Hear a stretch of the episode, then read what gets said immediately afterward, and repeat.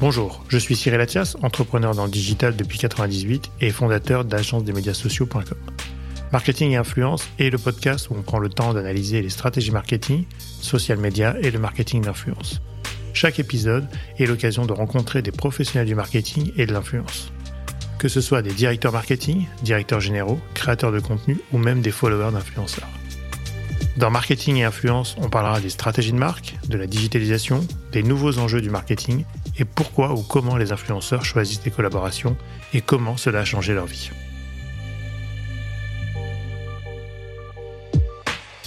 Moi, je trouve que les jeunes ont appris parfois à leur dépens, mais assez vite quand même. Aujourd'hui, ils ont un regard assez critique là-dessus. Alors c'est vrai qu'en face, il y a eu d'autres comportements qui sont aussi euh, condamnables, mais par quelques acteurs euh, qui venaient pas de la télé-réalité et qui ont quand même eu l'avantage de tirer un peu la sonnette d'alarme. L'État euh, met plus de moyens sur des enjeux qui sont des enjeux pour lui État et pas pour les individus comme population. C'est assez horrible à penser, mais c'est une réalité. Ce podcast vous est présenté par agence des l'atelier expert en social media et marketing d'influence. Bonjour à tous, vous le savez peut-être, nous sommes en pleine semaine du podcaston. Pendant 7 jours, plus de 300 animateurs et animatrices de podcasts francophones se mobilisent pour mettre en valeur le monde associatif et ses valeurs. C'est une belle mobilisation et il était naturel que marketing et influence y participent. On en reparle en fin d'épisode avec les modalités et les engagements que vous pouvez avoir pour soutenir cette association. Dans ce cadre, j'ai choisi d'inviter Justine Atlan, directrice générale de l'association e-enfance, reconnue d'utilité publique dans sa mission de protection de l'enfance sur Internet et d'éducation à la citoyenneté numérique et également du numéro court national, le 3018, pour les victimes de violences numériques et l'accompagnement à la parentalité numérique. Justine a près de 20 ans d'expérience dans la protection de l'enfance dans l'univers numérique. Elle est aussi chevalier de l'Ordre national du mérite. Et dans cet épisode, on a parlé des dangers des réseaux sociaux pour les enfants, du rôle des influenceurs et l'encadrement des plateformes pour mettre en place toutes les conditions requises pour protéger les enfants et les adolescents. Voilà, je vous souhaite un bon épisode et on se retrouve en fin d'épisode pour toutes les modalités pour participer au podcaston. Bonjour Justine. Bonjour Cyril. Merci de nous faire plaisir de venir dans l'épisode pour le podcaston cette semaine. Est-ce que tu peux nous, raconter ton parcours en quelques minutes? Alors en quelques minutes, euh, j'ai un parcours euh, qui effectivement est un peu euh, différent de ce que je fais aujourd'hui puisque j'ai commencé par faire des études de droit, du droit public. Je m'intéressais déjà quand même beaucoup à la vie de la société, qu'est-ce qui, qu'est-ce qui encadrait nos, nos relations humaines dans un cadre de social. J'ai été journaliste ensuite pendant une dizaine d'années, euh, pas mal dans, dans les médias aussi, et j'ai vu euh, naître euh, Internet et éclater la première bulle, comme on disait, Internet à l'époque. ensuite, j'ai ouvert et géré un restaurant dans Paris pendant deux ans, et puis ensuite j'ai fait une formation à la médiation familiale, ce qui a rajouté à mes études de droit une formation de, en psychologie et une formation en sociologie. Et puis c'est à l'issue de ça que j'ai rejoint l'association e-enfance en 2006 exactement. D'accord. Et alors, est-ce que tu peux nous expliquer qu'est-ce que l'association e-enfance et le 3018, qui est aussi un service que, que vous opérez? Absolument. Alors, l'association e-enfance, c'est une association qui s'occupe exclusivement de la protection de l'enfance sur Internet. C'est-à-dire qu'on s'occupe exclusivement des usages numériques des enfants et des adolescents. L'idée étant de voir comment sur Internet, au sens très large, les réseaux sociaux, les jeux vidéo, toute la vie numérique d'un enfant et d'un ado, comment les, droits des enfants sont malgré tout préservés et comment on peut leur faire profiter de tout ça, mais tout en les protégeant parce qu'ils ont droit à être protégés quand ils sont quand ils sont mineurs. L'association a été très précurseur. Hein. Elle est née en 2005. Euh, je dis toujours qu'elle a vu naître Facebook, elle a vu naître l'iPhone, mais bah elle était là avant. Donc c'est vrai que voilà, au début, on était un peu seul à s'occuper de ces sujets qui aujourd'hui, heureusement, prennent beaucoup plus de place dans la société. Et puis fort de ça, l'association e-enfance, bah, maintenant, elle opère un numéro national qui s'appelle le 3018 heb. Et donc, il y a un numéro qui est dédié justement euh, quelque part à la vie numérique et à la protection des enfants et des ados dans la vie numérique. Hein. Il y a un numéro sur euh, les dangers et la maltraitance plutôt à la maison. Il peut y avoir des numéros qu'on peut trouver pour l'école. Et puis, euh, aujourd'hui, la vie numérique est tellement importante dans la vie de nos, nos ados qu'il fallait un, voilà, un numéro dédié où ils savent qu'ils vont pouvoir parler à des gens qui connaissent vraiment ce qu'ils font sur les réseaux sociaux, ce qui n'est pas toujours le cas aujourd'hui des adultes et notamment de leurs parents. D'accord. Et e-enfance, c'est un, un sujet franco-français? Vous avez des homologues j'imagine, peut-être dans d'autres pays ou comment ça s'organise Parce que c'est des sujets globaux, quoi. Parce que finalement, bah, on adresse tous les mêmes problèmes, j'imagine. Exactement. D'ailleurs, c'est vraiment très universel. et c'est vrai que c'est d'ailleurs quelque chose d'assez fort aujourd'hui de se dire qu'un enfant qui soit en Inde, à Paris ou à Mexico, mmh. finalement, ils sont sur les mêmes plateformes et ils ont quand même à peu près les mêmes vies numériques, en tout cas.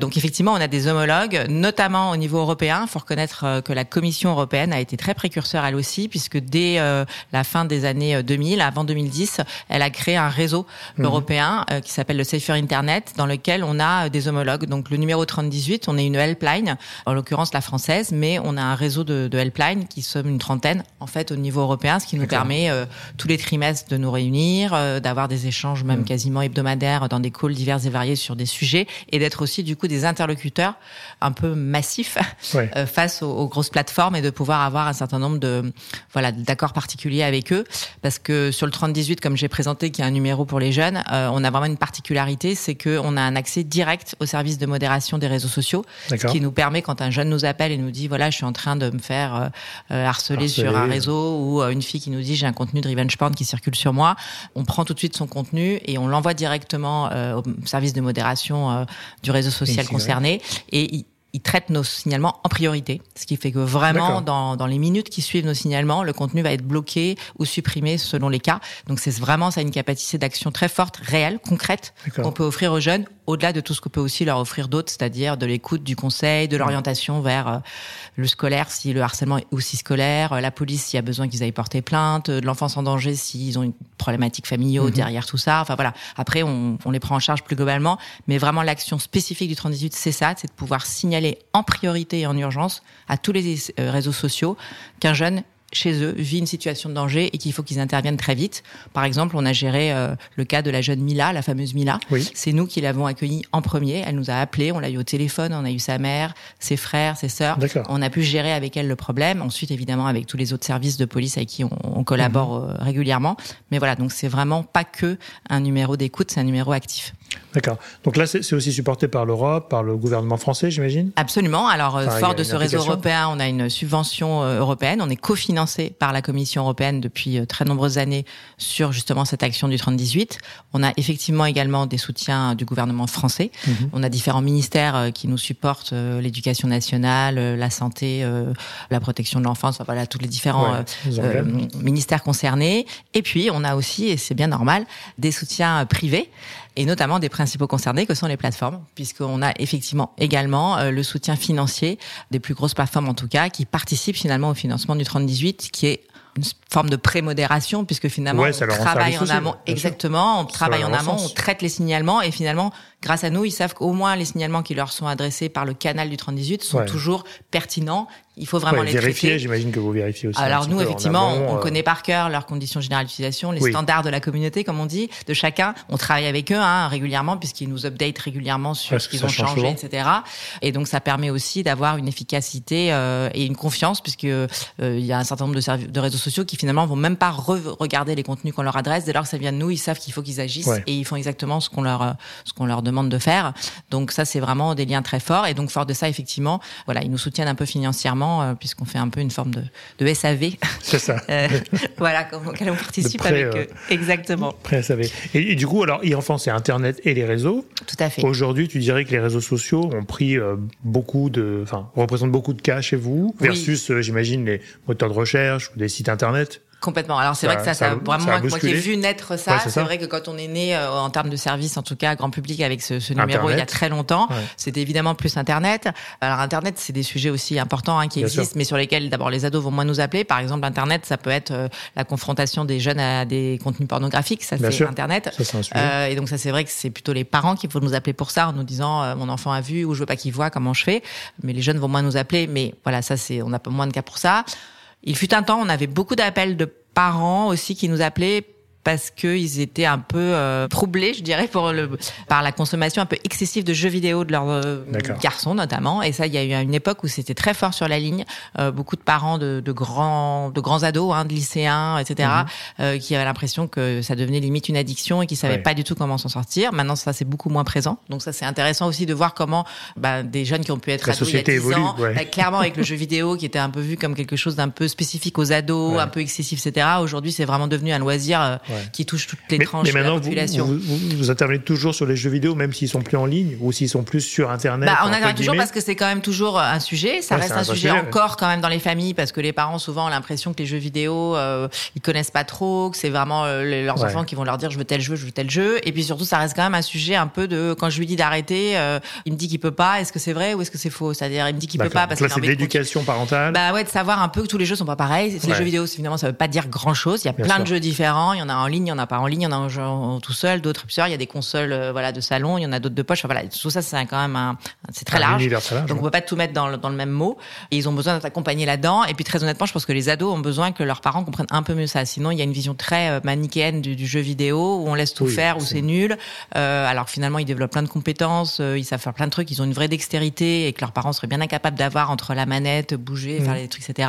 Et c'est vrai qu'ils ils souffrent pas mal aussi de ce regard très euh, dévalorisant du joueur de jeux vidéo. Et, euh, et ça, il y a besoin de ce lien-là. Voilà. Donc ça, c'est quand même encore assez assez présent. Il y a besoin de, de soutien, d'accompagnement. Maintenant, c'est vrai que ce que nous amène les ados le plus, c'est-à-dire ce pourquoi eux nous appellent, évidemment que c'est les réseaux sociaux et évidemment que c'est tout ce qu'ils font, tout ce qu'ils vivent, tout ce qu'ils échangent, tout ce qu'ils voient sur ces réseaux sociaux, sur ces lieux de communication entre eux, qui euh, oui, hmm. qui est massif, absolument. Est-ce que tu dirais que les réseaux sociaux c'est une bonne chose ou une mauvaise chose depuis depuis le temps que tu regardes Internet et les réseaux arriver Alors tu vas pas voir peut-être le meilleur des réseaux, parce que forcément, ils vous appellent pour des sujets plus délicats. Hmm. Mais globalement, euh, Qu'est-ce que tu en penses? Écoute, c'est une vraie question parce que c'est vrai que hum, ça dépend des moments. ouais, c'est ça. Hein, ça dépend des moments. C'est difficile. J'avoue qu'aujourd'hui, on quand, on, quand on en parle comme ça, on finit par se demander si c'est vraiment une bonne chose parce que je trouve qu'on en arrive à un moment dans la société où on se dit, euh, plus on avance, plus on se rend compte passer le moment de, d'émerveillement euh, sur mmh. euh, voilà cette, cette, espèce de communauté du monde dans laquelle on est, mmh. cet échange, etc. On se dit que les prix à payer est assez cher à plein de niveaux, au niveau des démocraties, au niveau des fausses informations, mmh. au niveau euh, de la santé mentale des jeunes, au niveau des, des, des, relations entre les personnes, de, du côté radicalisation, mais de la pensée, de l'expression, etc. Et qu'il y a beaucoup d'excès, beaucoup de voilà d'effets secondaires qu'on finit par avoir un peu de mal à, à gérer. Et donc tout ça, on se demande si c'est pas un prix un peu cher cher à payer mmh. face aux avantages qu'il y a, qui sont indéniables, mais au niveau de la balance, là, on est un peu dans un moment, je trouve, global, hein, sociétal, d'interrogation où c'est pas si facile de répondre. Après, et ça, ça a toujours été notre positionnement chez Enfance et, euh, et ça le reste fondamentalement. C'est pour ça que c'est pas si facile. Il reste quand même que c'est assez extraordinaire, notamment pour les jeunes, parce que je trouve quand même qu'il y a euh, de, de l'information, des contenus qu'ils ont qu'ils ne trouvent nulle part ailleurs, mmh. euh, qu'on n'avait pas à leur âge et notamment sur tout ce qui est euh, développement affectif et sexuel, euh, euh, connaissance du corps, la sexualité. Alors c'est sûr que les jeunes filles sont plus concernées aujourd'hui parce qu'elles avaient un peu de retard en termes d'informations qu'on pouvait avoir là-dessus, mais honnêtement, c'est quand même beaucoup plus éclairant d'être une adolescente en 2023 que en 1980 parce que honnêtement, mmh. ils ont des, des, des choses d'ailleurs qu'ils font eux-mêmes, hein, mais voilà des tutos, des, des créateurs, des influenceurs qui vont avoir des vidéos, des chaînes YouTube, etc. On va leur expliquer plein de trucs que personne ne leur raconte, que personne ne leur dit et qui est essentiel pour le développement de, de mmh. chacun. Donc les couper de ça, voilà, ça serait un peu difficile. Ouais, ouais. Mmh. Après, c'est vrai qu'il y a plusieurs plateformes, et il y a surtout une ou deux plateformes, j'imagine, qui sont plus euh, nocives, entre guillemets, que mmh. d'autres. Euh, il y a des comportements plus euh, habituels sur certaines plateformes qu'on n'a pas ailleurs. C'est vrai. Il y a des modérations plus ou moins efficaces aussi, parce que c'est, je pense que tout l'enjeu, euh, c'est aujourd'hui la, la, modération qu'on fait sur ces plateformes. Absolument. Qui aujourd'hui est humainement peut-être extrêmement difficile à faire. Je sais que pas mal de plateformes travaillent sur l'intelligence artificielle, sur ces sujets-là, pour vraiment avoir un impact important sur Absolument. la modération, parce que ça ne peut plus être humain. Non. À un moment donné, euh, c'est compliqué quand même. Et voilà, après, bon, c'est peut-être aussi une histoire de, de, régulation et de maturité, peut-être aussi des plateformes, des réseaux, parce que c'est vrai qu'on parle d'un sujet qui a 15 ans, à peu près, qui est quand même à, à l'étape euh, d'Internet ou des réseaux, et assez long, et en même temps. C'est vrai. Euh... Bah, le problème, c'est que la modération, je suis d'accord avec toi, enfin, ça m'a c'est le nerf de la guerre, hein, très honnêtement. c'est presque le essentiel, c'est ouais. vraiment la basique. Moi, ouais. je trouve qu'aujourd'hui, honnêtement, en termes de régulation, on ne devrait plus avoir le droit de créer un service de communication oui. euh, sans avoir de façon obligatoire, hein, comme une norme, d'avoir un, un, minimum de modération, un hmm. minimum de, de pourcentage d'investissement là-dedans, parce que ce qui s'est passé quand même globalement, c'est qu'ils ont tous euh, développé leur modèle ouais. sans quasiment modération, mmh. hein, ou alors vraiment avec un minimum euh, trop minimum.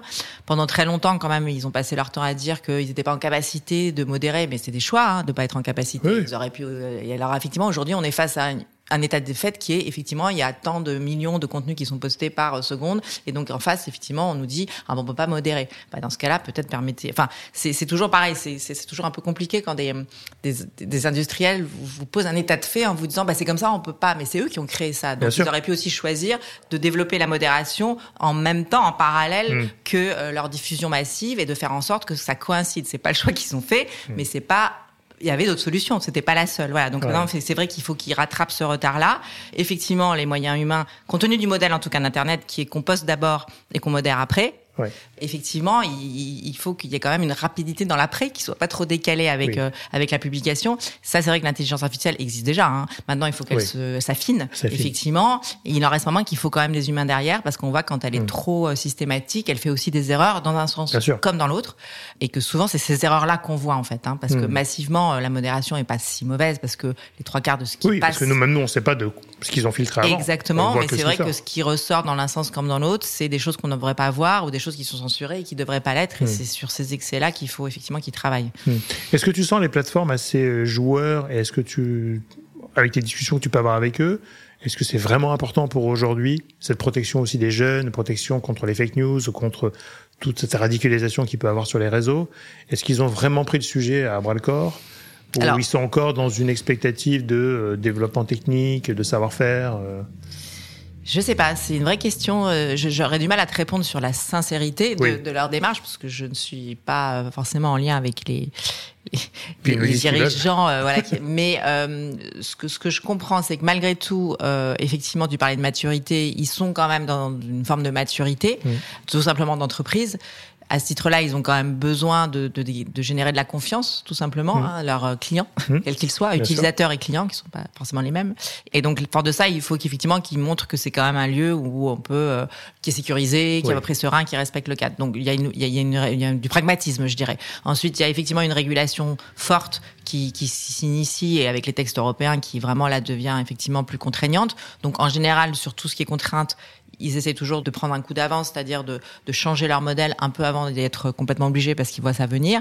Voilà. Après, encore une fois, il faut pas leur demander ce qu'ils sont pas. De toute façon, c'est pas ils sont ils ont pas en charge l'intérêt général. Ce sont pas des politiques. C'est pas ça reste des entreprises. C'est un service privé et commercial. Donc leur objectif premier et c'est bien normal, c'est de faire euh, du profit. Mmh. C'est normal, un développement économique. Donc c'est pour ça qu'on a besoin qu'à côté il y ait effectivement une forme de régulation, de contraintes qui elles en tête l'intérêt général et de se dire bon bah comment on fait en sorte pour cadrer. On peut pas leur demander d'être garant de ça. Maintenant en revanche on peut leur demander de respecter, un, cadre légal, et c'est à nous de le, hmm. de le effectivement de, de faire en sorte qu'ils s'adaptent euh, et que l'adaptation se fasse dans les deux sens parce que pour l'instant on a plus l'impression qu'on a dû tous s'adapter à ce, ce, modèle économique et à ce format de réseaux sociaux et comment ils l'ont créé. Que, et c'est ça parfois qui pose un peu question, c'est de se dire on a envie de faire pause et de dire attends attends attends. Si aujourd'hui on crée un réseau social, euh, est-ce qu'on créerait comme ça ou est-ce que maintenant qu'on sait un peu tout, oui. comment ça marche, quelles sont les dérives, etc. Est-ce que finalement on le créerait peut-être pas un peu autrement? Hmm. Et, et c'est ça qu'on a besoin de faire aujourd'hui. Mais comme tout va très vite, on n'a jamais eu le temps de faire ça. on a l'impression qu'on court derrière pour dire alors bah, c'est là qu'il faut cantonner. Ah non il faut cadrer mais on cadre après. Et par un espèce de, de, de, serpent de mer là qui nous file entre les doigts. Et, et voilà. Mais j'ai l'impression là qu'on est vraiment dans un temps deux ou trois qui fait qu'on commence un peu à trouver euh, voilà un équilibre entre ces deux choses là et, en même temps comme tu le rappelles on l'a vu sur Twitter hein, quand Elon Musk a racheté Twitter. Donc il y a des départs massifs il y a des règles qui changent énormément et on a eu une des désaffection pardon du, du réseau de la part des annonceurs et des utilisateurs parce que il n'y a plus de garantie de service, et il n'y a plus aujourd'hui de modération officielle quasiment sur la plateforme. Et donc ça peut détruire en fait leur produit commercial. Et je pense que c'est là-dessus qu'à un moment donné, quand ils vont voir qu'il y a une inflexion qui commence à se générer côté client, côté marque, côté utilisateur, ils vont tout faire pour y arriver et ils vont y arriver. Ça, je pense que bah, de toute façon, c'est la survie, donc euh, je pense que tout le monde a. Et, et Twitter est vraiment le vrai exemple parce que c'est là où ça se passe quand même en général. Euh, pas mal de. Moi, je, moi, mon point de vue là-dessus, c'est je trouve qu'il y a deux sujets. C'est-à-dire que, un, on filtre pas l'accès aux réseaux sociaux. Mm-hmm. Ah, ça, c'est le sujet numéro un. Euh, Tu vois, LinkedIn, il y a très peu de cas, j'imagine. Enfin, en tout cas, tout à fait, il y a très peu de, de sujets là-dessus parce que quelque part, on s'affiche, on met sa photo, on met sa carrière, on met son CV, donc on est assez visible et reconnaissable. Tout à fait. Twitter, on peut créer 15 euh, 000 comptes à la seconde avec des outils automatisés. Personne ne te demandera quoi que ce soit. Meta, c'est un peu plus euh, difficile parce qu'il y a quand même des vérifications, ils regardent, etc. Et en fait, moi, je pense que tant qu'on n'aura pas un permis des réseaux sociaux ou, ou un organisme d'État qui va officialiser entre guillemets l'identité de la personne qui a créé le compte pour être responsable en même temps mhm, aussi, mhm. on va pas vraiment y arriver. C'est-à-dire que tant qu'il n'y a pas cette responsabilité de la part des utilisateurs et en même temps, je peux comprendre aussi qu'il faut une certaine privacité, mais je pense que c'est même pas au niveau des plateformes qu'on doit vérifier l'identité.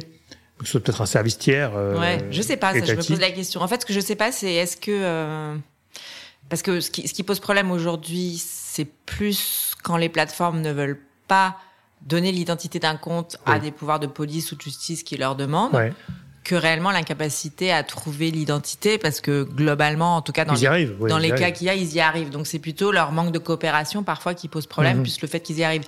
Parce que je sais pas si ça alors je sais pas si c'est vraiment un état de détenir ce genre de ça résoudrait pas vraiment le problème d'abord parce que ce qui, le problème que ça pose aujourd'hui le côté anonymat qu'on a pseudonymat en tout cas, c'est euh, c'est ce côté décomplexé que ça donne aux gens en fait dans, dans leur comportement. C'est ça. Parce qu'ils pensent qu'ils vont pas être retrouvés, etc. Mais si on savait que les plateformes allaient quand même participer au fait elles-mêmes hmm. de soit de les de peut-être être plus proactifs eux-mêmes les plateformes en les bannissant euh, un peu beaucoup euh, complètement, j'en sais rien. TikTok le fait d'ailleurs. Exactement avec les moyens qu'ils ont, mais de le faire un peu.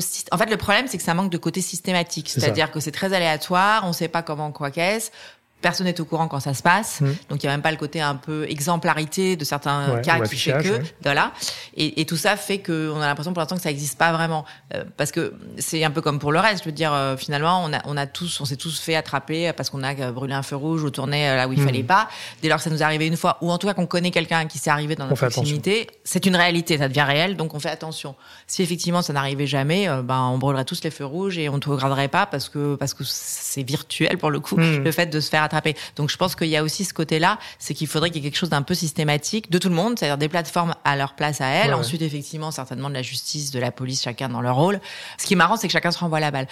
Parce qu'en fait, quand on parle avec les plateformes, elles disent mais c'est pas à nous de faire. Et le problème, c'est que la police et la justice ne font pas leur job. Voilà. Euh, la police ou la justice va dire bah oui, mais eux, euh, euh ils devraient aussi faire ce qu'ils font à leur niveau, ils le font pas. Et donc, donc ce qui prouve bien qu'en fait, il faudrait que tout le monde participe hmm. un peu plus euh, réellement. Mais ils ont besoin, je, je, comprends de savoir chacun que s'ils font, les autres vont faire aussi.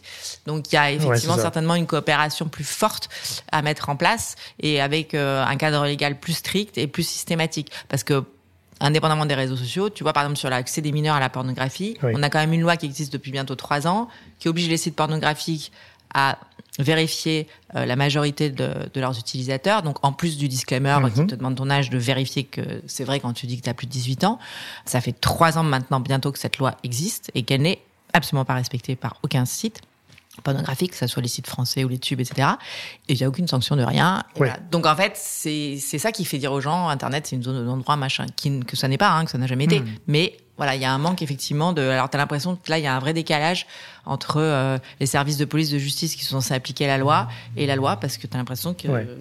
ils savent pas quoi. Et en même temps, j'imagine que tu as, des histoires de territorialité, de, ah, de territoire, pardon, ou bien les sites sont hébergés à l'étranger, donc du coup ils n'ont pas accès, ils sont pas, ils sont pas peut-être sous les mêmes lois entre guillemets, mais oui, mais s'ils exercent en France, dès lors qu'ils sont accessibles en France et qu'ils exercent en France, française. ils doivent respecter la loi française. Sinon, c'est pour ça que fort de ça, la, quand la France dit c'est illégal, c'est illégal en France. Hmm. Ça ne les empêche pas d'opérer ailleurs. C'est juste de dire chez nous, vous respectez pas la loi, donc on vous bloque. Ouais. Mais c'est vrai, tu vois, sur les histoires peut-être de, de casinos, je pense qu'ils sont plus efficaces. Bizarrement, parce que c'est aussi des sujets euh, Tout à fait. de majorité où il faut faire attention et qui est très très très encadré. Qui est très et, encadré. Et, je pense que pour le coup, tout ce qui est pareil en ligne et tout ce qui est jeu de casino, etc. Hmm. Là, ils mettent les moyens peut-être pour X raisons. Absolument. Et euh, sur ces autres sujets-là, peut-être euh, moins importants pour eux, en tout cas, il y a moins de bah qu'on peut y arriver. Tu mais on est d'accord. Mais ça, c'est une vraie question euh, systématique, mais que j'ai fini par mhm. comprendre, c'est qu'effectivement, l'État met plus de moyens sur des enjeux qui sont des enjeux pour lui État et pas pour les individus comme population. C'est assez horrible à penser, mais c'est une réalité. C'est-à-dire que l'État va vraiment mettre des moyens hmm. et va être beaucoup plus vigilant sur, ben, on le sait tous, sur tout ce qui est fiscalité, donc sur les enjeux de paris sportifs. Oui, parce qu'il faut des licences. Et puis, il y a du blanchiment d'argent, et puis il y a de la fraude fiscale. Enfin, il y a des vrais enjeux de perte, de, de, de danger pour l'État avec de la mafia, avec de perte de, de, fiscalité, etc. Donc là, ils vont mettre beaucoup de moyens. Ça. En revanche, quand ça a un péril qui concerne des individus et donc la protection de l'enfance, il n'y a pas d'enjeu d'argent, de fiscalité, il n'y a pas de danger pour l'État, il n'y a rien. C'est vrai que c'est un peu horrible hein, ce que je dis, mais ce qu'on constate, c'est un peu ça. C'est un, peu, un peu de hein. poids de mesure. et que du coup, tu as raison, euh, les jeux d'argent, moi j'ai travaillé sur la réglementation en 2010, donc c'est très encadré. Il y a, y a, une autorité qui a été créée mm. pour ça. Enfin vraiment, c'est extrêmement euh, encadré. Il faut, faut être agréé, tout ça. La pornographie, alors que c'est plus consommé que des jeux d'argent. Ça. Et ben voilà, ça, ça a pas l'air de poser beaucoup de questions. Et, alors Internet, ça rentre pas dans le dans le cadre de l'Arcom, parce qu'on voit que l'Arcom, par exemple, sur la télévision, quand il y a un voilà, une dérive ou bien alors si l'Arcom est devenu... Les chaînes sont euh, condamnées, les animateurs aussi. C'est vrai. Alors l'Arcom est devenu... En tout cas, l'Arcom a récupéré des pouvoirs... Bah, depuis qu'elle est devenu... Le CSA est devenu Arcom. C'est ça. C'est justement parce que euh, l'Arcom a récupéré des pouvoirs de, de régulation d'Internet. Mhm. Donc euh, ça a commencé par tout ce qui est la loi fake news, donc contre effectivement la manipulation de l'information, notamment dans le cadre des élections. Donc c'est mhm. l'Arcom par exemple qui vérifie que au niveau des temps de parole, etc. et tout, et que quand il n'y a plus, le droit de communiquer avant des élections, ça mhm. donc ça l'Arcom le vérifie, y compris sur sur Internet et les réseaux sociaux. Euh, maintenant, c'est eux aussi, d'ailleurs, qui doivent euh, euh, justement faire appliquer cette loi d'accès des mineurs à la pornographie sur Internet. donc, petit à petit, l'Arcom récupère finalement la haine en ligne aussi. c'est eux qui l'ont récupéré. Enfin voilà. Donc, ils finissent par récupérer petit à petit la régulation. Alors, ils veulent pas rentrer trop dans le cas par cas. Hein, ils veulent rester dans la mmh. supervision. Ensuite, c'est récent, donc ils sont pas encore très staffés. Oui, c'est ça. ils n'ont pas des ressources ni en hein. compétences ni en quantité de ressources humaines. Donc, il y a, y a vraiment tout un, un passage effectivement d'échelle qu'ils sont en train de faire, mais qu'ils n'ont pas terminé de faire.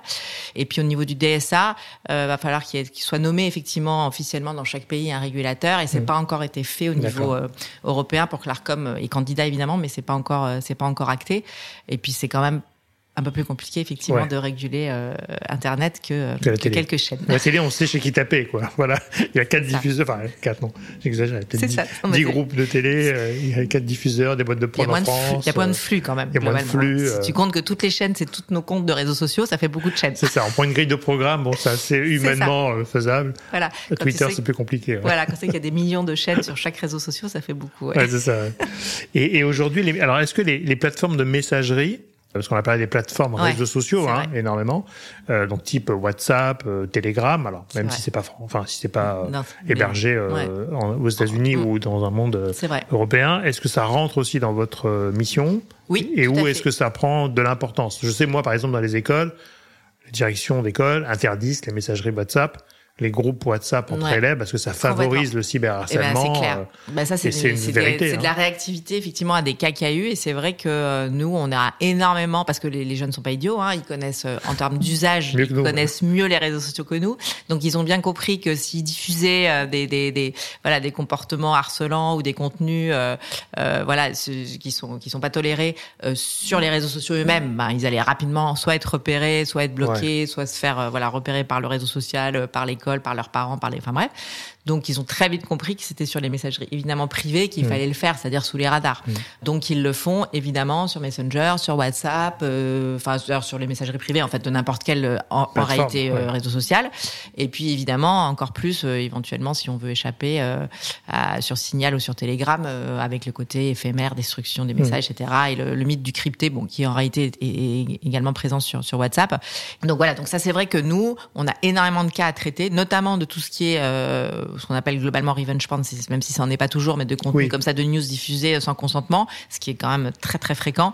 Et c'est vrai que ça se passe essentiellement sur les messageries privées. D'abord parce que voilà, c'est pas sur les réseaux eux-mêmes, ça circule beaucoup mieux dans des boucles fermées. D'autant que quand on a affaire à des mineurs, à des ados qui diffusent ce type de contenu, euh, on peut limite être sur des contenus pédopornographiques parce que c'est des contenus à caractère sexuel, donc pornographiques, de mineurs. De mineurs. Donc voilà, donc ça devient des contenus complètement illégaux. Alors c'est aussi en vertu de ça qu'on peut euh, alerter euh, euh, bah, si c'est Messenger, le groupe Meta ou WhatsApp, pareil, etc. En leur disant attention, ça doit être dans des messageries privées, vous avez des contenus totalement illégaux qui circulent eh et, donc il faut impérativement que vous les que vous les bloquiez. Alors il y a eu un moment où c'était un peu compliqué à faire parce qu'il y a eu un règlement européen, la e-privacy justement sur la, la vie privée, qui en fait a, a, a au nom de la protection de la vie privée, a réduit la capacité d'intervention des réseaux sociaux dans leur messagerie, mmh. d'aller regarder, entre guillemets, pour faire court, ce qui pouvait circuler, pour effectivement protéger la vie privée. Mais moyennant quoi, pour, pour bloquer tous ces contenus, notamment un caractère pédopornographique qui pouvait circuler, mais il y a aussi des questions sur les contenus terroristes ou des choses comme ça. Hein. Euh, bah, ça réduisait aussi la capacité de le faire et de signaler. Donc ça a été un moment un peu tendu.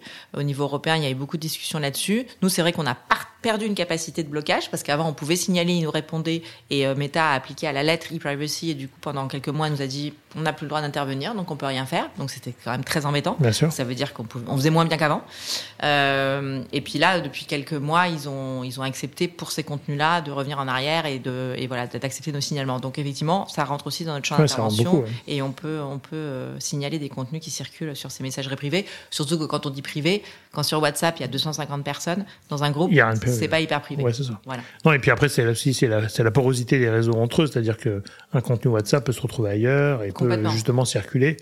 Et en même temps, on peut comprendre qu'on veut pas non plus être écouté ou être euh, observé dès qu'on écrit un message, parce que là, on est en plein dans la dans la, dans la surveillance de masse, quoi. Ah bah oui, non mais et, clairement. Et on clairement. veut pas être là-dessus. Euh... Mais c'est plus la notion de privé, c'est-à-dire qu'en fait, tu te dis que c'est eux qui autodéclarent euh, les messageries, mais aussi euh, mais aussi des comptes, tu vois, par exemple sur ouais. Insta ou autre, on va dire qu'un compte dit privé, c'est quoi? C'est juste un compte où il faut qu'on t'accepte. Voilà. Mais le privé n'a plus la même sens que ce qu'on pouvait dire de privé euh, avant. Oui. C'est-à-dire que tu peux être euh, 500 000 dans un dans un compte oui, qui est, est privé. Et donc, ce qui est un peu gênant, c'est que les, les, réseaux sociaux vont appliquer eux cette idée de privé juridiquement en disant ah ben, quand c'est privé, c'est privé, donc c'est comme de la correspondance privée, donc on ne peut pas intervenir. Et donc c'est là où tu te dis il faudrait un peu revoir ces notions de privé que ouais, on... c'est important. Hein. Bah oui, parce que ça génère juridiquement des droits d'intervenir ou pas, de blo... voilà, et ça a des vraies incidences. Et là, dès que tu auras un accès à Internet, ça sera plus privé en fait, parce qu'il peut y avoir toujours des bah, fuites. En tout en cas, fait. dès qu'il y a un peu plus de deux personnes, tu pourrais te dire à quel moment est-ce qu'on est vraiment privé. Euh, voilà, c'est mmh. quand même il y a un, un ah, peu de, de, de, monde autour, quoi. Ouais.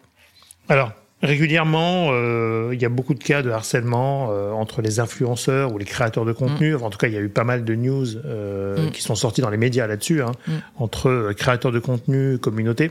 Est-ce qu'aujourd'hui, tu vois aussi, alors au-delà des plateformes, entre utilisateurs, je dirais, est-ce que tu vois beaucoup de cas qui euh, maintenant sortent un petit peu ou sont euh, à maturité aussi? Parce que je pense qu'il y a aussi une, une délivrance de la parole de certains, euh, certains abonnés qui mmh. peuvent à cause d'une affaire ou grâce euh, mmh, libérer la parole. Est-ce que tu vois de plus en plus de cas autour de ça ou, ou c'est oui, quand même marginal? Non, non, c'est vrai que c'est étonnant de voir. Enfin, c'est bien d'ailleurs, c'est le côté, t'as raison, libération de la parole ouais. qui fait que, comme d'autres violences dans la société. Hein. D'ailleurs, à partir du moment où on les a nommées, les gens se disent ah bah tiens ça s'appelle comme ça, ça ce qui m'arrive en mmh. fait que j'arrivais pas trop à comprendre ce que c'était, mais c'est donc ça que ça s'appelle. Et donc c'est bien moi qui suis victime. Et donc j'ai pas à avoir honte, mais il y a toujours ce problème là, et où c'est pas moi qui ai mal fait, ou c'est pas moi qui suis ridicule, ou c'est pas moi qui sais pas comment utiliser. Mmh. C'est moi je suis dans mon bon droit et c'est l'autre ou les autres qui sont quand même pas voilà. Et donc ça c'est vrai que c'est super important. Et puis il y a quand même eu pas mal de, de personnalités, personnalités connues, enfin Bien reconnues de, dans tous les, domaines d'ailleurs, un peu pas que chez les, les, créateurs de contenu, mais aussi dans d'autres sphères de la vie publique. Et c'est comparable les deux affaires, enfin c'est le même phénomène qui peut se passer? Alors. À la base, oui, sauf ouais. qu'effectivement, euh, la, la, différence pour les personnalités publiques, c'est qu'elles vont générer beaucoup plus de gens contre elles mm -hmm. qu'elles ne connaissent pas. Mm -hmm. Alors qu'en général, quand tu es un jeune euh, ou tu es un enfin quand tu contenu, tu as tes abonnés, enfin tu identifies un peu plus. C'est vrai mmh. quand tu es une personnalité politique par exemple ou du sport oui. ou de la télé ou Là, autre. Tout le monde te connaît. Tout le monde te connaît, donc tu peux avoir euh, une masse de gens euh, contre toi que tu ne maîtrises absolument pas, qui tous pensent te connaître mais que toi tu ne connais pas du tout. Mmh. Alors masse, donc ça fait plus de gens. En revanche, c'est des gens que tu connais pas, donc tu peux quand même un peu t'en détacher Mhm. parce que c'est moins ciblé. Tu oui. on, va, on, va, moins d'ailleurs t'attaquer sur sur ta personne et puis tu sens moins quelqu'un qui t'en veut du mal. Tu comprends qu'on voilà qu'on t'aime pas, etc. Mais c'est moins c'est moins impactant. En revanche, on a bien sûr en tête des gens très connus qui se sont fait ou le, le, le cyber finalement la haine en ligne, le cyberharcèlement est devenu physique. Hein, C'est-à-dire Mhm. que des gens ils sont venus en bas de chez eux, Oui, menacer leurs enfants. Euh, ils ont enfin voilà. Donc ça, t'as as, quand même des, des, des phénomènes qui sont assez inquiétants quand même. Hein. Euh, et où là euh, là on peut comprendre que ça soit voilà que ça fasse peur. Bon, on, a le cas de la, de la jeune Mila euh, qui est une ado, qui a généré du cyberharcèlement et de la ouais, de façon qui réel, qui est passé au réel, qui a une protection euh, H24 euh, de la police et de la gendarmerie. Ouais. Enfin, c'est quelque chose de complètement quand même inimaginable pour une, une, jeune ado qui était qui était mineure, hein, qui était lycéenne. Euh, peu importe euh, voilà le reste. Euh, donc c'est vrai que ça ça questionne beaucoup. Puis là dernièrement on a ce phénomène de créateurs de contenu euh, alors qui renverse un peu l'appareil aussi parce que finalement il y en a qui, qui abusent de leur et abusent de leur position de notoriété et de popularité mmh. avec effectivement ce phénomène assez nouveau. Parce que à certains égards, bon, c'est pas très nouveau que des personnalités connues abusent de leur popularité euh, et de leur capacité de, de, de, séduction liée à ça euh, sur des, des, des, jeunes filles, des jeunes garçons. Euh, on a toujours les histoires de, de, toutes les rockstars qui, pendant leur tournée, choisissaient des, des fans à la fin de leur concert et voilà. Donc, donc c'est pas nouveau en termes de comportement humain. Après, voilà, ce qui est nouveau, c'est que c'est que ces créateurs de contenu laissent à croire qu'il peut y avoir très vite une relation privée parce qu'effectivement, les abonnés vont pouvoir échanger sur la messagerie privée, se tutoyer, se parler comme dans le puis se parler, c'est toujours pareil, ça qui, qui, est toujours assez, euh, euh, qui donne un accès quand même à une forme d'intimité très vite, c'est que chacun peut être dans son lit, euh, sous sa couette, avec ce téléphone, en parlant à quelqu'un qu'on connaît pas, mais on est dans un lieu d'intimité chacun qui fait qu'on a l'impression d'être en super forte proximité avec l'autre. Ouais. Et du coup, ça permet, ça autorise des choses, euh, souvent qu'on comprend pas, en disant mais pourquoi ils envoient des news, des images d'eux aussi intimes comme ça, des gens qui connaissent pas, ou des plans cam et des choses sur leur voilà. Mais parce que tout ça se, se fait dans un lieu qui lui-même est leur lieu euh, authentique de, d'intimité. Et donc on laisse euh, voilà des espèces de trucs comme vraiment de, de, de très poreux effectivement aussi à, cet égard-là.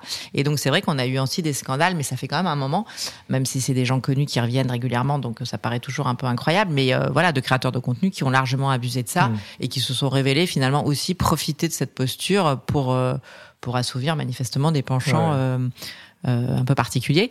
Voilà. Mais ça je dirais que c'est marginal, heureusement. Parce que finalement aujourd'hui, ben, un créateur de contenu, ça devient un métier comme un autre, et comme dans tous les métiers. C'est la nouvelle rockstar euh, de l'époque, quoi. Exactement, et comme dans tous les métiers, il y a heureusement peu, mais quelques-uns qui euh, sont euh, utilisent ce métier-là de façon perverse et manipulatoire mm. pour encore une fois leur intérêt personnel, autre que voilà. professionnel. Professionnel, exactement. Est-ce que vous avez une action vis-à-vis d'eux, par exemple? Est-ce que vous avez un, un, encadrement pour les créateurs de contenu? Alors, nous, par exemple, est-ce qu'il y a une protection ou bien des des rappels peut-être un petit peu qui sont pas euh, Alors, anodins alors nous on peut pas faire grand chose sur les créateurs de contenu eux-mêmes hein, si ce n'est que participer euh, à tous les travaux et les réflexions qui sont faites sur euh, sur en tout cas le, les conséquences et, et, l'influence et mm. les abus qu'ils peuvent avoir vis-à-vis des mineurs que ça soit en termes de évidemment de détournement de mineurs mais aussi tout simplement d'influence d'information mm. de, de, danger qu'il y a sur tous ces jeunes qui vont vraiment boire les paroles des influenceurs comme mm. comme la vérité et, et, acheter tout ce qu'ils leur proposent et faire tout pareil et se mettre parfois en danger au niveau de leur santé ou, d'autres comportements. Euh, donc ça, évidemment, on, on, alerte les pouvoirs publics là-dessus. On travaille avec eux. On peut alerter les plateformes aussi quand on voit voilà des comportements, etc. Donc c'est plutôt nous de la prévention qu'on va faire. Prévention vis-à-vis des jeunes eux-mêmes, c'est-à-dire de leur dire euh, mm. attention à ce que vous voyez, ce que c'est, ce que ce n'est pas, comment on peut repérer, euh, voilà, c'est quoi le cadre que qu'ils doivent respecter. Finalement, quand un créateur de contenu respecte pas le cadre, c'est peut-être pas très bon signe. c'est peut-être qu'il a un truc à cacher ou qu'il fait exprès de voilà. Euh, c'est pas parce qu'il y a si qu'il est comme ça. Euh, voilà ce qu'il est censé mettre. voilà, ce, comprenez bien comment ce métier fonctionne, mais de mm. même la même façon qu'on leur explique, comprenez bien comment fonctionne la réseau social. Tout ça, c'est que on est obligé maintenant aujourd'hui d'expliquer aux jeunes très tôt qu'est-ce que c'est que cet objet dans lequel ils sont et ces gens qui voient? Quel est le modèle économique derrière? Parce qu'on n'est pas dans un monde de bisounours. donc chacun est là, euh, et il n'y a pas de problème avec ça, mais il faut juste le savoir pour effectivement euh, gagner de l'argent, faire du profit, c'est un métier, etc. Il n'y a rien de philanthropique, il n'y a rien de voilà, c'est pas gratuit. Donc euh, qui comprennent parce qu'une fois que le, jeune a compris, il a compris sur quoi il était, pourquoi c'est gratuit, parce que c'est moi le produit, comme on dit, euh, voilà, que donc on veut le garder en ligne le plus longtemps possible, que donc pour ça on est prêt à faire plein de choses, et que l'influenceur derrière ou le créateur de contenu, effectivement, il est là aussi pour faire son business, euh, parfois très bien et très authentiquement, et lui-même le créateur s'est mis des règles éthiques qu'en général d'ailleurs il partage pas mal avec sa communauté régulièrement pour rappeler quel est son mode de fonctionnement. Quand il est à l'aise avec ça, il est transparent et ça marche évidemment très bien et c'est ce qui marche le mieux euh, de toute façon. Et ça, c'est pour le coup un vrai avantage des réseaux sociaux qui ont vraiment mis ça en avant et valorisé ça, l'authenticité, mais la vraie, ouais, la vraie. pas la fausse. Mais ça, je pense que les jeunes aussi ont développé quand même un certain nombre de, de, de réflexes qui leur permet de reconnaître un peu ça. Et puis à l'inverse, euh, voilà, derrière ceux qui... Et donc c'est plutôt leur apprendre à à trouver des indices un peu qui, qui peuvent effectivement c'est développer leur esprit critique à nouveau hein, c'est leur apprendre ça. Et ça c'est vrai que leurs parents sont incapables de le faire aujourd'hui et c'est mm. normal parce qu'ils connaissent rien.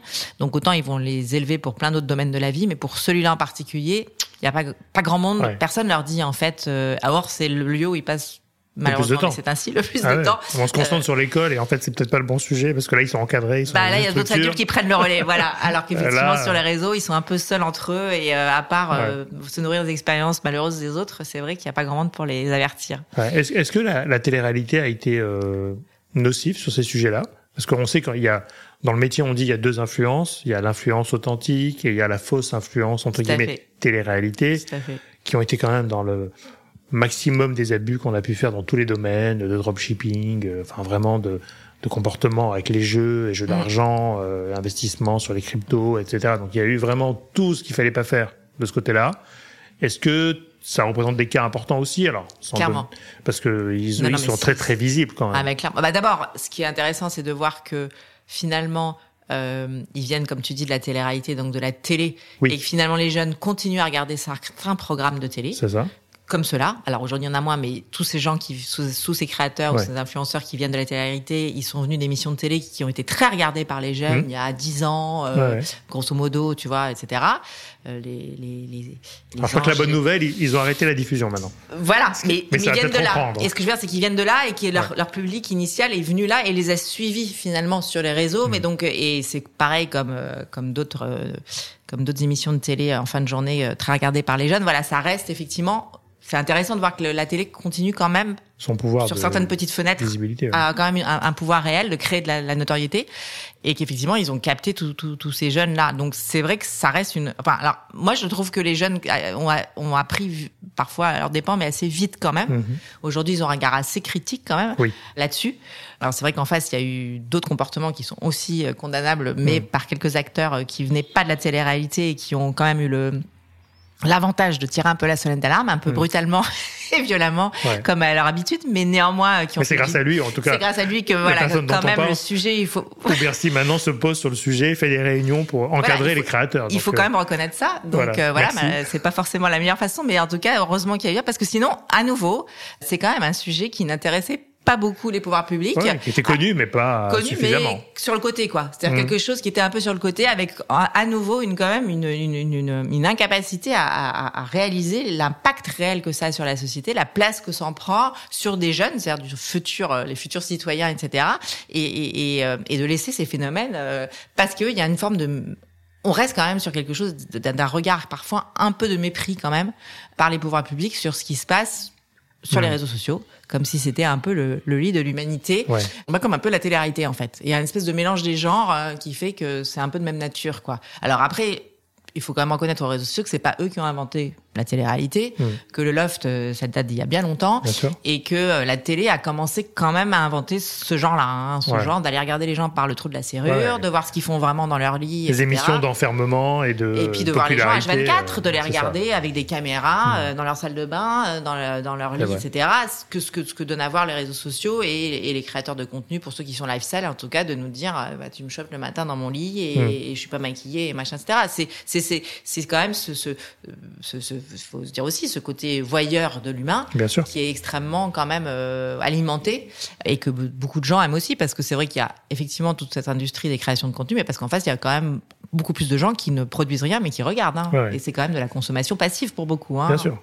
Moi j'ai toujours les réseaux, enfin les plateformes réseaux sociaux ont, fusionné euh, les magazines People, les émissions d'enfermement et euh, le côté un peu gossip qu'on a tous, ou le côté un peu concierge, entre guillemets, qu'on peut avoir tous pour se dire, tiens, en fait, c'est un magazine People en live avec des vrais gens, des vrais contenus, ils sont où? Donc c'est c'est vrai. Ils sont ils ont extrapolé finalement la nature humaine d'une façon euh, maximum. Enfin, ils sont vraiment au, vrai. au top du top, je dirais là-dessus. Mais effectivement, ça génère des comportements et en même temps peut-être que les les acteurs de télé-réalité, en tout cas les participants, se sentent aussi peut-être obligés de continuer à vivre comme ça pour leurs abonnés, parce que vrai, vrai. il y a aussi une double, si tu veux, euh, demande, je trouve, vrai, côté abonnés, parce que je pense qu'il y en a qui sont vraiment fans et qui sont à fond, et, tu les vois qui se singent entre guillemets en, en télé-réalité, qui suivent, etc. Donc ça, ça dépasse le, la fanatitude, hein, parce que c'est vraiment là presque maladif.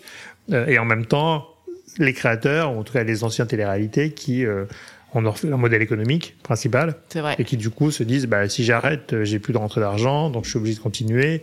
Et jusqu'où je vais aller. Donc en même temps, les deux se, les deux s'auto-alimentent quand même. Absolument, parce que s'entretiennent. Forcément, s'il n'y avait pas de gens derrière euh, leur compte, ils feraient pas ça. Bien sûr, bien euh, sûr. Non, non, non. Toujours, Oui, oui, c'est toujours le, la problématique. Mais c'est vrai qu'aujourd'hui, la, capacité d'audience et l'impact est tel que tu peux pas les laisser faire ça n'importe comment parce que parce qu'effectivement, il y a des il y a des vraies conséquences quand même. Et puis ça laisse à penser que ce type de comportement a le droit, des, enfin, a le droit tel quel peut exister. Donc c'est pour ça qu'aujourd'hui il fallait vraiment cadrer ça parce qu'en plus tout le monde le sait évidemment ça, ça portait préjudice très fortement au, métier de créateur de contenu euh, globalement. Donc à un moment il faut quand même aussi euh, montrer ce que c'est. Bah, comme les réseaux sociaux quand hmm. un réseau social déconne complètement euh, ça porte préjudice à toutes les plateformes. Donc c'est bien pour ça qu'à un moment il faut quand même les cantonner en disant attendez nous on n'est pas comme ça. Donc il fallait aussi que les créateurs de contenu puissent dire attention pas de mélange des genres quoi. c'est pas voilà. C'est vrai que là l'initiative de Bercy donc du, ministre Bruno Le Maire d'encadrer en tout cas ce ce, métier ou même ce nom, parce qu'ils sont en train de définir qu'est-ce qu'un influenceur, Tout à fait. etc. Qui pour moi finalement reprend des, des choses existantes, hein, parce que les textes de loi existent. Euh, tu dois payer tes impôts, euh, tu dois faire attention. Euh, il y a des comportements interdits, le jeu d'argent, la crypto. Enfin, Exactement. Donc il faut juste remettre un peu tout ça dans un cadre, je dirais. Ouais, ouais. Mais c'est vrai que le déclencheur, ça a été bah, Booba, on va le citer, qui a quand même eu l'efficacité qu'il a eu très ciblée sur une personne et une agence. Voilà, on, on, souhaite beaucoup de bien à Bouba, hein, on vous pas du tout, parce qu'il a quand même une force incroyable euh, pour le coup. Et en même temps, ça a rejoint un sujet ministériel, je pense, de DGCCRF, de surtout exactement. Et donc c'est ça qui a déclenché finalement les forces vives sur ce sujet-là. Donc on, on en revient au jeu du casino tout à l'heure, où finalement, quand on touche à l'État, il se passe des choses. Exactement. Euh, donc on va voir. Parce que je pense qu'il y avait des enjeux aussi, si tu veux, comme par hasard, il y avait aussi des enjeux, économiques. Oui, et puis d'évasion fiscale, et puis ah Dubaï. Enfin, ça, ça, finalement, ça rejoignait plein d'autres enjeux euh, globaux qui étaient déjà présents, hein, en fait. Il y a aussi la protection des consommateurs parce qu'il y avait des problématiques et que ça commençait à être un peu quand même ah euh, touchy, avec effectivement certains cas euh, où il y a vraiment des affaires en justice, effectivement, de, de, créateurs de contenu qui, qui, qui, ont des voilà, qui ont des problèmes réels avec la justice pour avoir quand même fait perdre beaucoup d'argent à un certain nombre de leurs abonnés. Donc il y avait une espèce d'alignement un peu des planètes là, et puis souvent euh, l'État a aussi souvent besoin d'un peu de, de, gros faits divers comme ça pour pour avoir euh, pour se sentir légitime vis-à-vis de la société, de dire bon maintenant on y va. Peut-être que s'il avait fait avant, ils avaient peur de se dire bon. Euh, de quoi ils se mêlent Est-ce que est qu'on serait mal vu d'aller euh, réguler les créateurs de contenu, etc. Maintenant là ils ont aligné pas mal d'affaires en même temps, en disant maintenant c'est le moment d'y aller, on y va.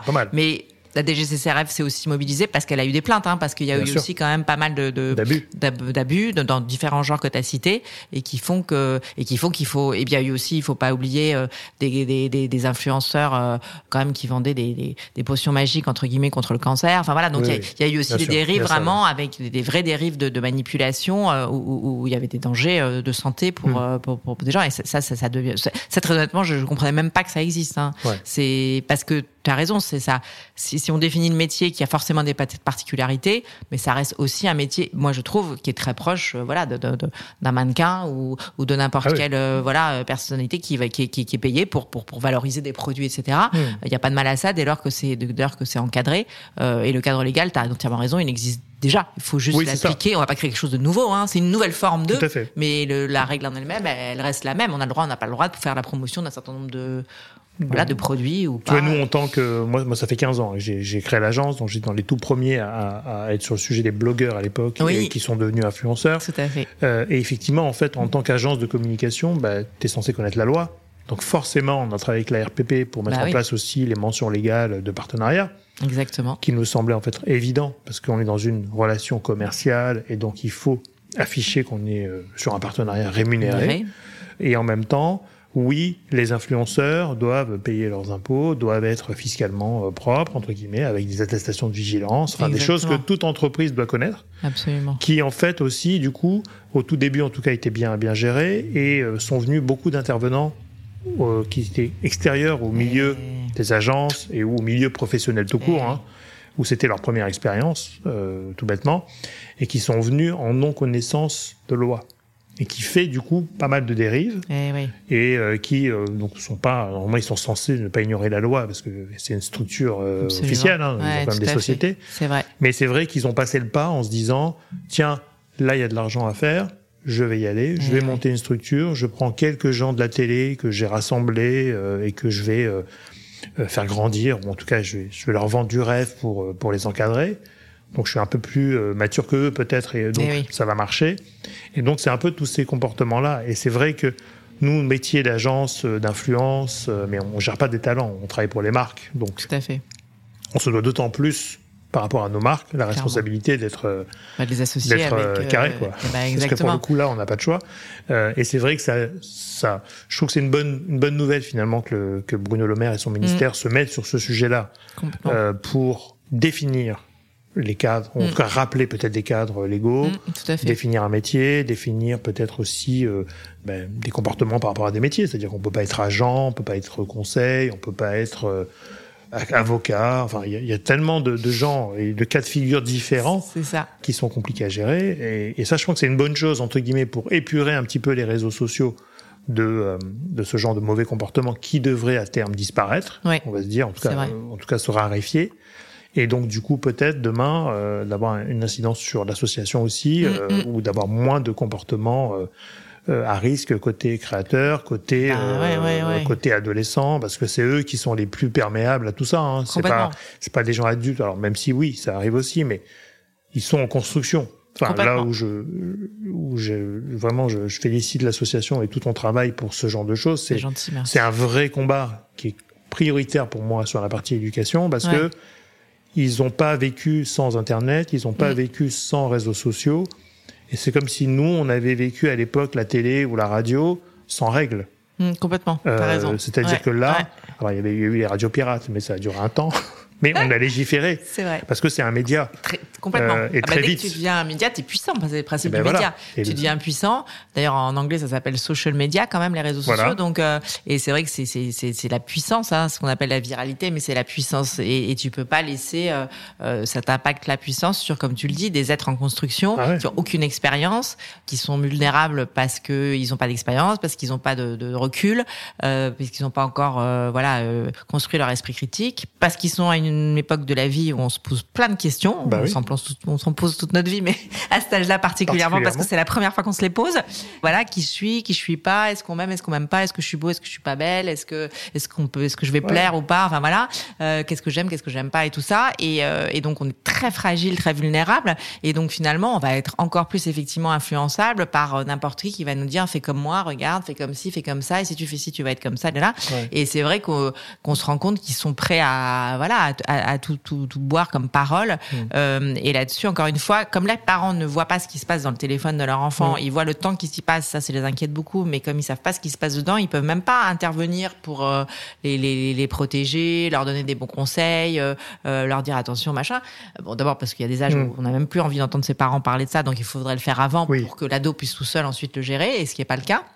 Et puis c'est vrai qu'ils sont tout seuls sur, quand ils sont face à, un, créateur de contenu, il y a personne pour dire attendez. Et c'est là où quand même euh, les plateformes ont un peu de job à faire qui font pas encore suffisamment, euh, mais comme tu le disais euh, tout à l'heure, euh, le, le, problème numéro un étant que qu'on puisse identifier un enfant ou un ado sur Internet, ce qui n'est pas le cas aujourd'hui. C'est-à-dire qu'effectivement, euh, la machine et le réseau lui-même, le tuyau, ne sait pas qui le voit et donc lui envoie la même mmh. chose qu'il mmh. ait 4 ans, 12 ans, 18 ans ou après on fait ce qu'on veut. Mais, mais, voilà, donc c'est vrai que ça, ça, il y a un vrai sujet et tant qu'on n'a pas réglé ça, mmh. c'est un peu compliqué de voilà d'ajuster. Parce qu'encore une fois, comme je te le disais tout à l'heure, il faut pas les priver non plus de ce qu'il y a.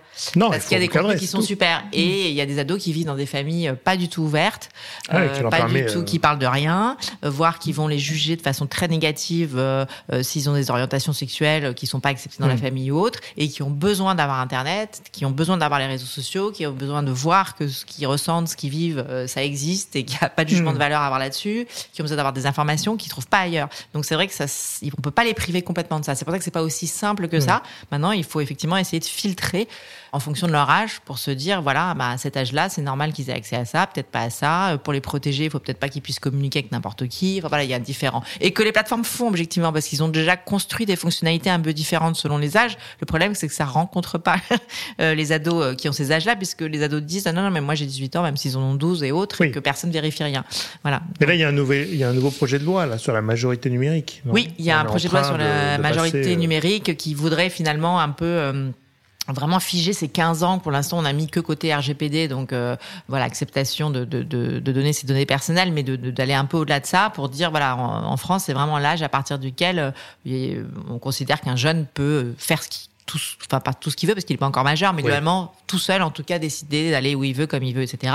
Avant 15 ans, en revanche, il faut que ses parents soient au courant, ce qui leur donne aussi le droit de dire euh, oui ou non, euh, et que ses parents soient associés tout le temps à ça. Voilà, donc là l'idée, mais encore une fois on peut faire toutes ces règles-là. Tant qu'on ne sait pas reconnaître avant 15 ans ou un pas 15 ans, euh, bah, ça marchera pas. Donc euh, ça reste le nerf de la guerre, reste de pouvoir vérifier l'âge. Comme ça commence à se resserrer ce, ce besoin de vérifier l'âge, là on sent qu'en ce moment il y a plein de. Mais c'est intéressant parce que ça ouvre un marché. il y a énormément d'acteurs. Moi toutes les semaines j'ai une nouvelle, euh, une nouvelle entreprise, une nouvelle start-up qui vient me voir pour me dire j'ai trouvé la solution pour vérifier l'âge, on va faire ci, on va faire ça, machin. Mais donc c'est super intéressant de voir que ça génère, euh, voilà, mais super, hein, vraiment encore une fois un nouveau marché, des nouvelles idées, de l'innovation. Hmm. Et c'est là, c'est super de voir qu'en France, on a plein, voilà, de vraiment de compétences, etc., euh, qui se mettent en œuvre là-dessus, qui sont créatives. Et donc, il y aura peut-être pas une seule solution pour vérifier les âges. Il va peut-être en avoir plusieurs qu'on va nous, proposer. Et puis, comme d'habitude, euh, bah, c'est celles où, hmm. euh, avec un, avec ou sans S, qui seront les plus agréables à utiliser, les moins invasives, les plus sécurisées, etc., qui vont au final hmm. certainement émerger. Et peut-être qu'on dans, dans, un an ou deux, on en retiendra trois, voilà, et qu'on choisira en fonction des usages, mais euh, mais c'est intéressant de voir que voilà. Donc là, ce qui est bien, c'est que j'ai l'impression qu'il va y avoir des solutions pour reconnaître un peu nos ados en ligne et pouvoir euh, leur offrir voilà un internet. Euh, voilà, informatif et communicatif pour eux et en même temps un peu plus protecteur qu'aujourd'hui. Après, tu vois, je, me suis dit, c'est vrai que par exemple, sur ma fille a un Apple, un iPhone, et donc, quand on lui a créé son compte, on a mis qu'elle avait moins de 13 ans. Et donc, par défaut, la machine enfin le, le, le, le, device, device exactement. Euh, lui interdit par exemple euh, les cartes de paiement euh, sans contact, donc pas mal de fonctionnalités. Eh Je me dis est-ce que c'est peut-être une piste pour tout à fait. Bah, que les constructeurs ou les fabricants de matériel informatique qui nous donnent accès finalement à tout ça puissent bloquer dès la création du compte par les parents en général l'âge l'enfant et évoluer en fonction de son âge. Bah en fait, ça, ça existe euh, déjà, puisqu'effectivement, tu parles de, de l'iOS, mais Android fait pareil, hein, etc. C'est en fait, c'est sur les euh, sur les systèmes d'exploitation, il y a euh, ce qu'on appelle globalement le contrôle parental, mais ça a des noms différents, ça peut être de restrictions. Oui, qui marche pas terrible, si ça marche. Hein? Ben c'est ça. En fait, ce que tu as fait, c'est du contrôle parental. C'est-à-dire qu'en fait, tu as, tu as, tu, c'est toi qui as mis l'âge, et donc en fonction de ça, le système il est programmé pour quand ça cet âge-là, il y a ça, quand il y a cet âge-là, il y a ça, et donc tu as mis un âge qui fait que en fonction de cet âge-là, il restreint alors, c'est pas mal sur un modèle américain, puisque c'est des systèmes américains, mais peu importe. Il, il restreignent, mmh. effectivement, et puis ensuite, tu peux choisir. Donc ça, c'est ce qu'on appelle le contrôle parental que ces systèmes d'exploitation ont, que tu peux avoir sur d'autres, euh, et que les réseaux sociaux pour certains ont aussi, parce qu'Instagram comme TikTok ont embarqué à l'intérieur, Snap aussi, des systèmes un peu de contrôle parental. Alors ça n'a pas ce nom-là, mais ça va être family machin, parental, je sais pas quoi, mais c'est globalement ça. Mmh. Il y a d'ailleurs une nouvelle loi en France là qui va rentrer en application dans quelques mois, qui va obliger tout device effectivement qui va être vendu en France de nécessairement proposer au premier allumage hmm. un contrôle parental. Donc après le parent dit oui ou non, euh, voilà, mais en tout cas de le faire. Donc ça veut dire qu'il va falloir qu'ils embarquent par défaut voilà un contrôle parental. Après là où tu as raison euh, et je suis d'accord avec toi, c'est que le contrôle parental ça fait 20 ans que ça existe et que c'est pas ultra utilisé. Mm.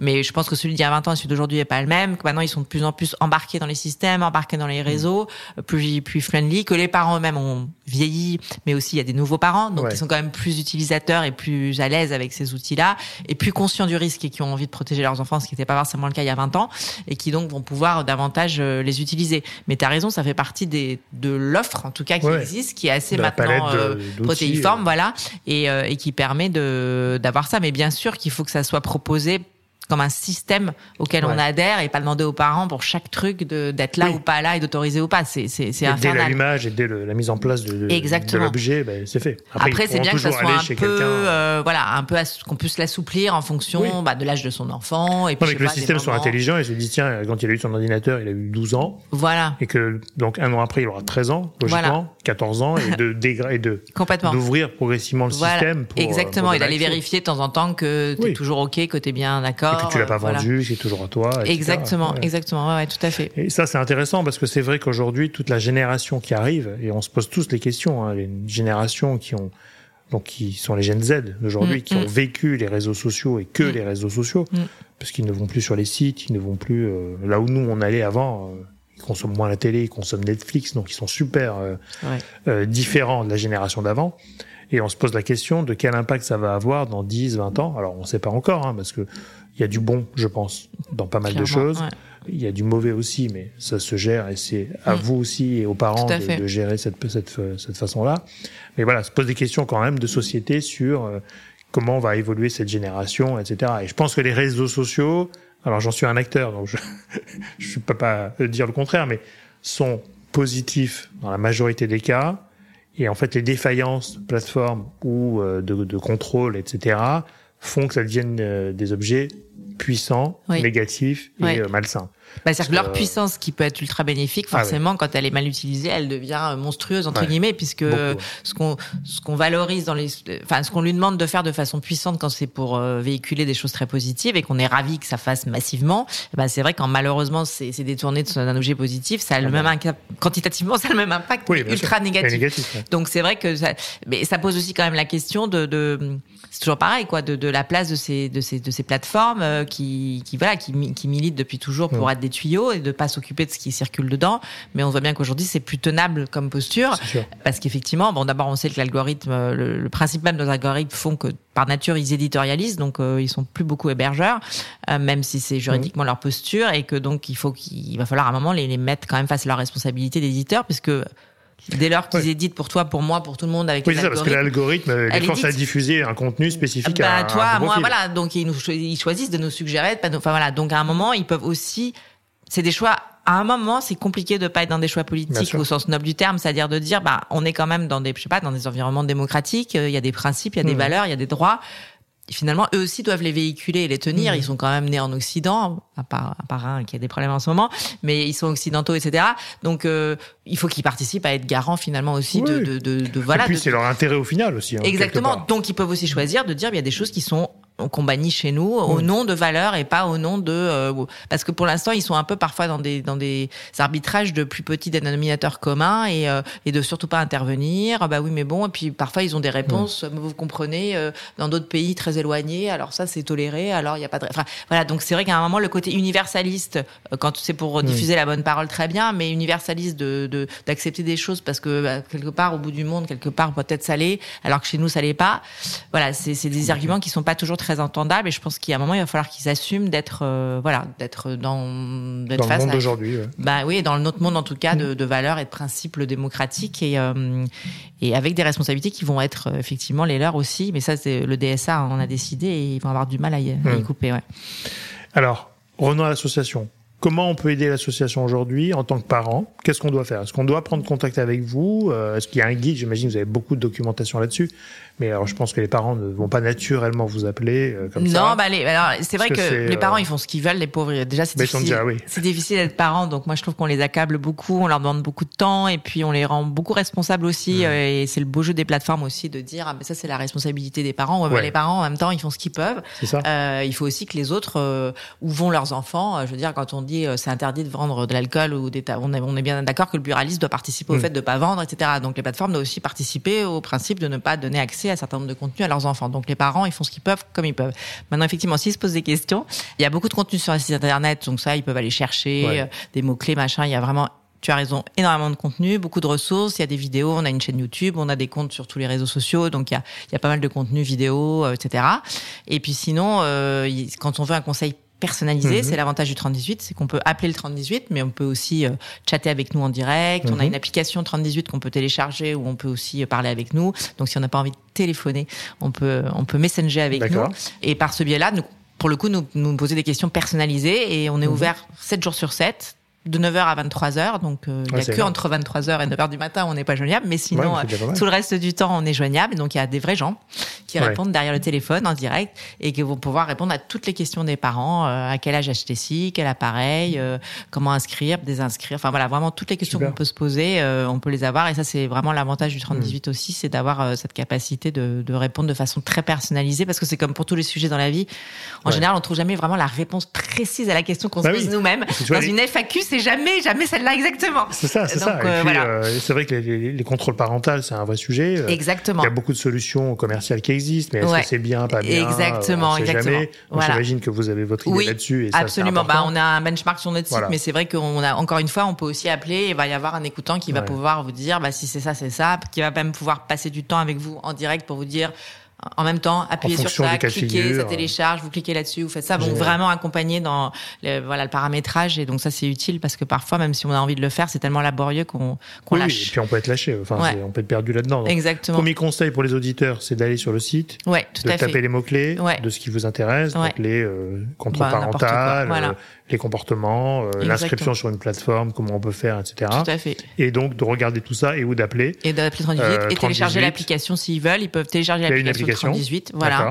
Donc elle est gratuite évidemment. Elle est disponible sur iOS ou Android et, euh, elle est téléchargeable. Donc pour eux, ils peuvent la télécharger pour pouvoir euh, échanger avec nous. Ils peuvent la télécharger sur le téléphone de leur enfants, par exemple, s'ils achètent un téléphone à leur enfant, leur ado, télécharger par défaut l'application, comme ça, s'il a un problème, il, eh ben, il peut directement chatter avec nous. Et parfois, c'est vrai qu'ils ont, il y a des questions ou des problèmes qu'ils ont en ligne, ils n'ont pas forcément envie d'en parler tout de suite à leurs parents. Donc, il faut savoir que le 3018, il est là, il est confidentiel et on est vraiment là pour euh, pour les aider. Et en général, une fois qu'on les a aidés, on leur dit maintenant, tu peux peut-être en parler à tes parents si besoin. Donc, on fait le lien, mais c'est vrai que dans un premier temps, ils ont besoin d'être un peu écoutés et un peu pris et puis quelqu'un de un tiers de confiance. Exactement. Coup, euh, Exactement. Et votre rôle aussi, c'est vachement intéressant. Exactement, tout à fait. on mettra tous les liens dans la description de l'épisode, comme ça on aura l'application iOS, Android, évidemment le site internet. Voilà. Euh, et puis vous aurez en fin d'épisode aussi euh, un lien pour, euh, pour faire une promesse de don, puisqu'on est dans le dans l'épisode du podcaston. C'est gentil. Et donc on a une semaine, voire plus, hein, parce que ça commence donc cette semaine, mais ça se prolonge toute l'année pour faire des dons. Il n'y a pas de,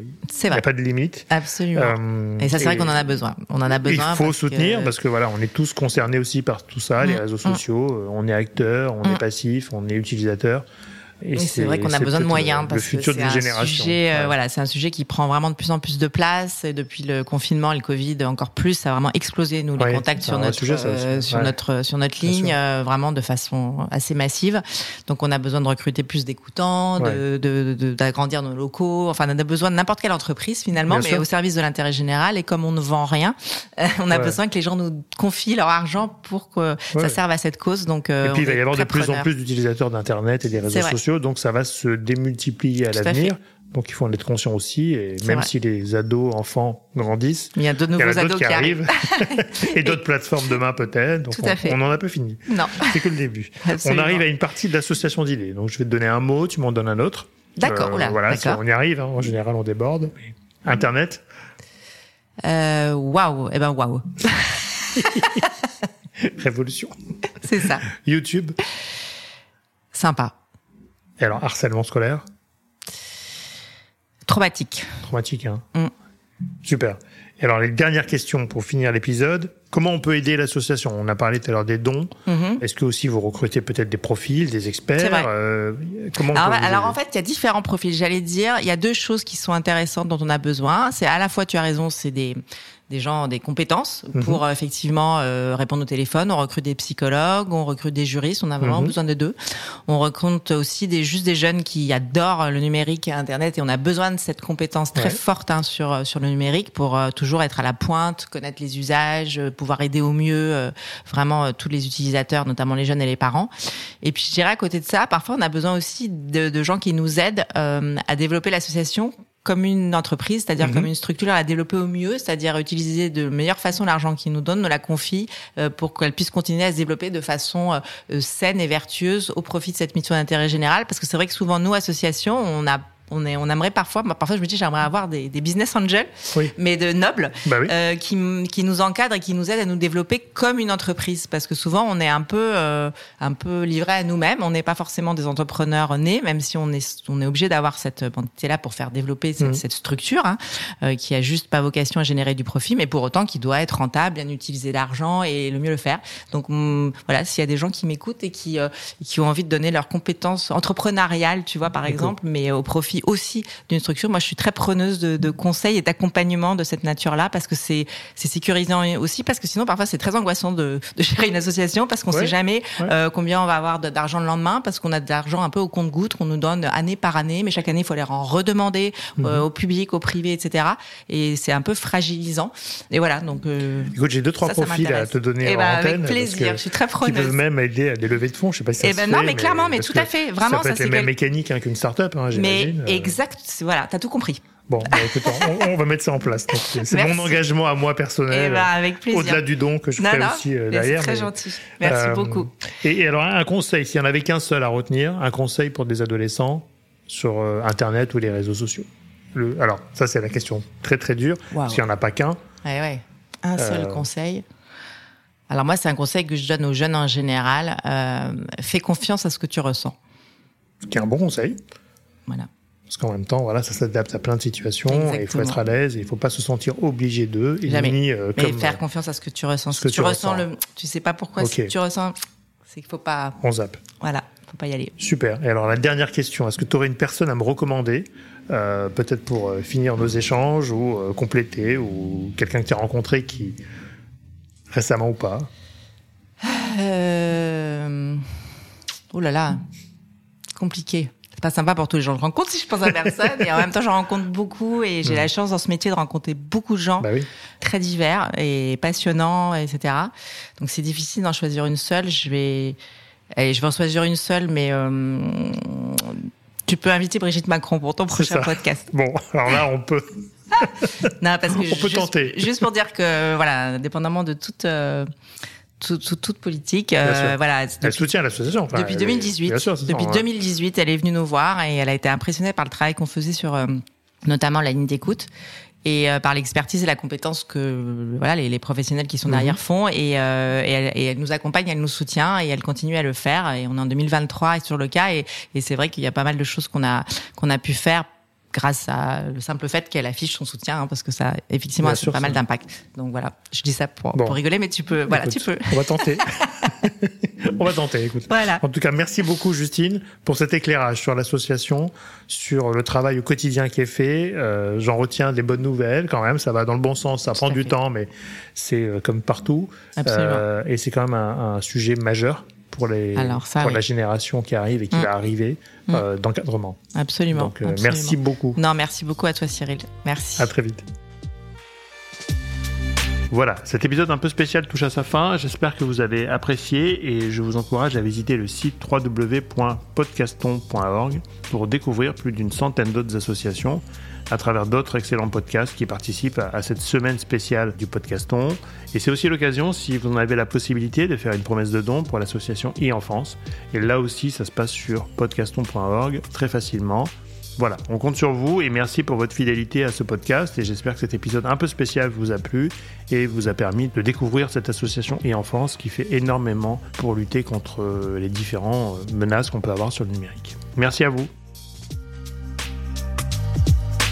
Merci à toutes et à tous d'avoir écouté cet épisode. J'espère que l'émission vous a plu, inspiré ou diverti. Si c'est le cas, n'hésitez pas à le partager avec vos proches, votre réseau, laisser un commentaire et mettre une note sur les plateformes d'écoute. Vous pouvez me contacter sur LinkedIn en tapant Cyril Atias ou m'envoyer un message sur podcast.marketinginfluence.fr. À bientôt.